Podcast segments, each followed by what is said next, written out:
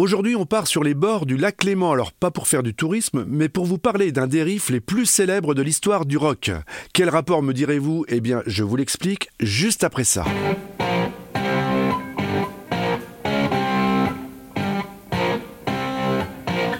Ce riff, vous le connaissez tous, c'est bien sûr Smoke on the Water, la fumée sur l'eau, qui a fait entrer le groupe britannique de hard rock dans la légende. Mais saviez-vous que ce titre était né d'un drame vécu par le groupe et donc d'une histoire vraie? Je vous l'explique. Nous sommes le 4 décembre 1971 à Montreux, en Suisse, où se déroule le célèbre festival de jazz. Les Deep Purple sont présents non pas pour s'essayer au jazz, mais pour entamer les sessions d'enregistrement de leur nouvel album au casino.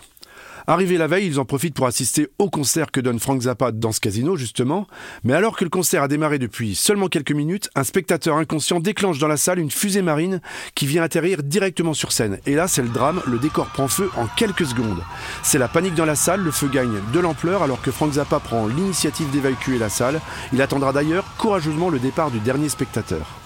Une fois dehors, le chanteur de Deep Purple, Ian Gillian, assiste impuissant à cet incendie, impressionné par le nuage de fumée qui s'échappe du bâtiment. À quelques pas de là, le bassiste Roger Glover, resté à l'hôtel, aperçoit de ses fenêtres la fumée se répandre sur le lac Léman. Il empoigne un bloc et un stylo, comme il le fait souvent quand il lui vient l'inspiration d'un titre ou d'un texte de chanson, et note Smoke on the Water.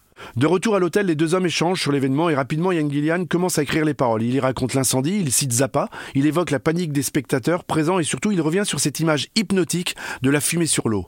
Deux jours plus tard, et bien décidés à rester sur Montreux pour enregistrer leur nouvel album, les musiciens de Deep Purple investissent le Grand Hôtel pour une quinzaine de jours. Le propriétaire du casino a contacté l'établissement fermé à cette période de l'année et ce dernier a accepté de le mettre à disposition. Il s'y installe un studio de fortune grâce aux Rolling Stones, qui, coup de chance, n'était pas très loin et leur prête les éléments de leur studio mobile. C'est donc ici, après cette soirée folle, que va naître sous les doigts de Richie Blackmore le célèbre riff de guitare.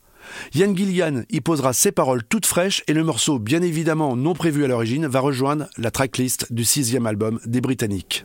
L'album Machine Head sort seulement quelques semaines après l'incendie, au tout début de l'année 72, et son single Smoke on the Water se vend dès sa sortie à plus de 500 000 exemplaires sur le seul sol américain, et il devient, grâce ou à cause de cet accident dramatique, le plus grand tube de l'histoire du hard rock.